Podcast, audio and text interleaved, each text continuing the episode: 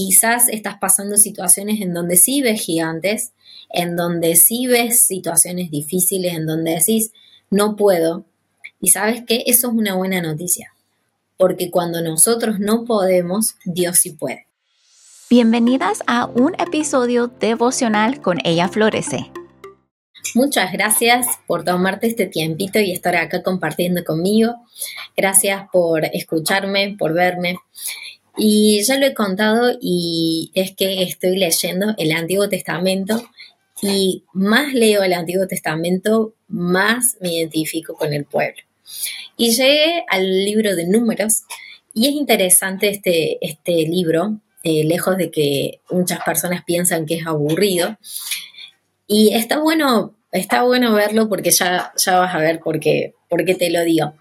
Eh, en el capítulo 13 nos relata de que Dios eh, llama a Moisés y le dice que envíe a 12 hombres a explorar la tierra. Y estos nombres de estos hombres están escritos en este capítulo 13. Y obviamente sabemos que entre ellos se encuentra Josué y Caleb. Entonces, estos 12 espías van y, recorren la, la, tierra prometida y nos cuenta que cuando ellos vuelven de, hacer esta exploración, que tardan 40 días en explorar esta tierra, vuelven y hablan, dan un informe, ¿no? Dan un informe a Moisés y a Aarón y en presencia del pueblo. Y eh, escuchen esto, porque me encanta. Dice, y anduvieron y vinieron a Moisés y a Aarón y a toda la congregación de los hijos de Israel en el desierto de Parán, en Cádiz, y dieron la información a ellos y a toda la congregación y les mostraron el fruto de la tierra. Después, si quieren, pueden leer en Deuteronomio, en donde nos dice cómo era este fruto, ¿no? Y les contaron diciendo, nosotros llegamos a la tierra a la cual nos enviaste, la cual fluye leche y miel, y este es el fruto de ella. Mas el pueblo que habita en aquella tierra es fuerte y las ciudades muy grandes y fortificadas, y también vimos allí a los hijos de Anac. Sabemos que los hijos de Anac eran gigantes. Amalek habita en Negén y el Eteo, el Jebuseo y el Amorreo habitan en el monte y el Cananeo habita junto al mar y a la ribera del Jordán.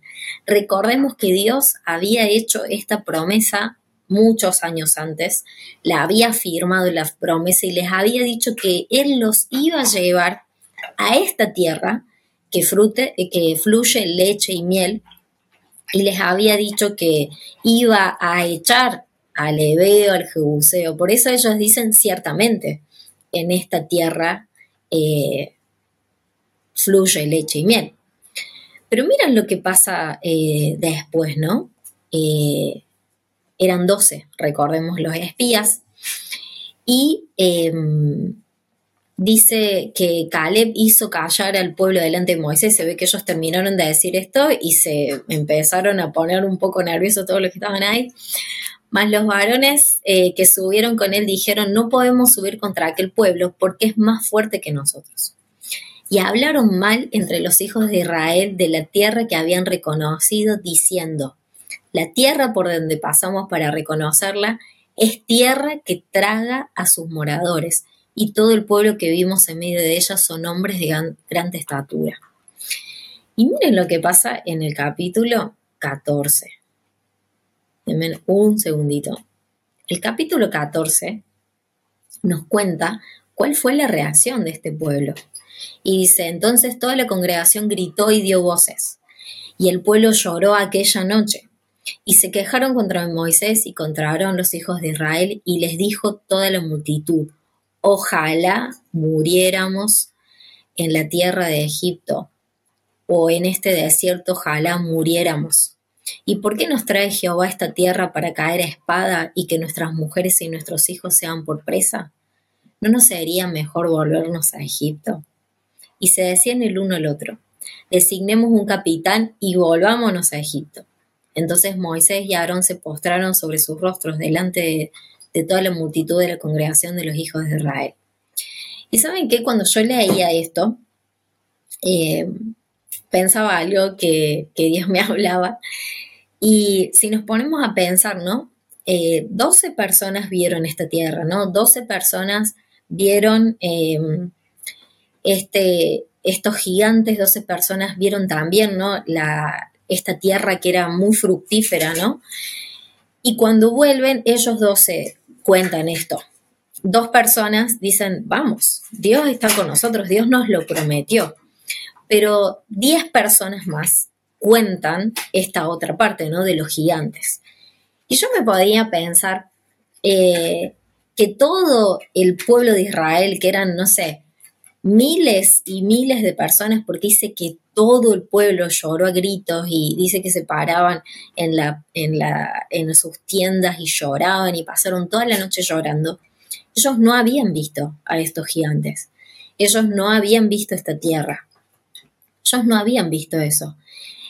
se pusieron a pensar y a creer que era verdad, que, estaban estos gigantes, pero ellos le dieron más importancia a los gigantes, a estos extranjeros, que a lo que Dios le había dicho, inclusive a la opinión de dos hombres, que eran Josué y Caleb, que decían, sí, es verdad, pero nosotros podemos ir y vencer. Estaba leyendo hace un rato eh, acerca de los problemas de ansiedad y cuánto es una epidemia o cuántas personas sufren ansiedad. Y la ansiedad eh, se puede ver de muchas maneras, es una respuesta de nuestro cuerpo, es una respuesta fisiológica ante lo que nos pasa, nada más que cuando esa respuesta, lo estoy diciendo muy en, criollo, como decimos acá en Argentina, muy básico, cuando esta respuesta eh, es exacerbada, empezamos a sentirnos mal y puede haber diferentes tipos de, ansiedad.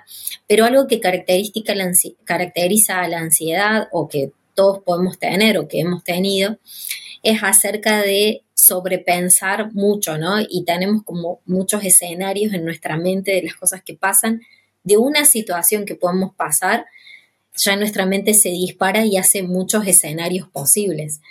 Y entre todos esos escenarios posibles, ninguno es bueno. Entonces yo me imagino este pueblo eh, pensando en los gigantes, pensando en, que se iban a morir, pensando en, todo esto. Y este pueblo, eh, recordemos, ¿no? Había visto a Dios abrir el mar. Había visto a Dios eh, en el tiempo de las plagas separarlos. O sea, recuerden, ¿no? Había oscuridad en Egipto que no, no, se podían ver los unos a los otros, pero donde ellos estaban había luz.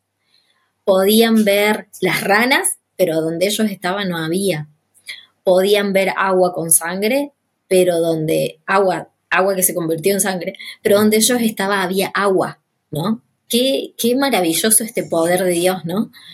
Pero ante esta dificultad, no, y, sin, decir también, ¿no? Que ellos estaban caminando por el desierto y veían esta columna, eh, esta nube, esta presencia, esta gloria de Dios.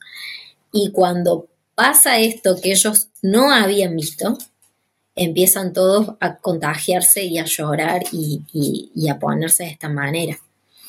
Pero a mí me gusta mucho algo que, dice, ¿no? Eh, Caleb y Josué, ¿no? Dios, eh, Dios nos va a llevar ahí, ¿no? Dios, eh, Dios eh, es poderoso, ¿no? Dios puede hacer algo, ¿no? y es increíble, es increíble cuando nosotros ponemos nuestra mirada en Dios, ponemos nuestra, nuestra esperanza en Él, podemos hacer que todos estos escenarios posibles se callen y podemos afirmar nuestra vida en la verdad, porque tenemos muchas promesas, muchas promesas en la Biblia. Pero es un ejercicio, ¿no? Es un ejercicio el descartar todos estos escenarios y afirmar nuestro corazón en la verdad. Quizás estás pasando situaciones en donde sí ves gigantes, en donde sí ves situaciones difíciles, en donde decís, no puedo. Y sabes que eso es una buena noticia, porque cuando nosotros no podemos, Dios sí puede. Cuando nosotros es muy difícil, en donde las situaciones son muy difíciles, Dios sí puede. Quizás esa situación no, no va a terminar en un tiempo que nosotros esperamos, quizás se pueda llegar a prolongar, pero la diferencia está en que Dios sí está con nosotros.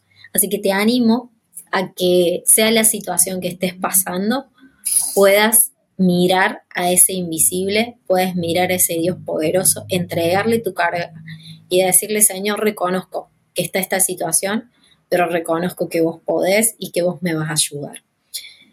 Eh, me gusta porque después Dios eh, elogia este espíritu que tenía Josué y Caleb, elogia a Dios, a estos dos hombres que decidieron creerle, decidieron confiar en que Dios iba a cumplir sus promesas, así como cumplió, como cumplió en enviar, eh, como él envió este libertador que era Moisés, como abrió este, este mar, eh, este Dios poderoso puede eh, eliminar estos gigantes.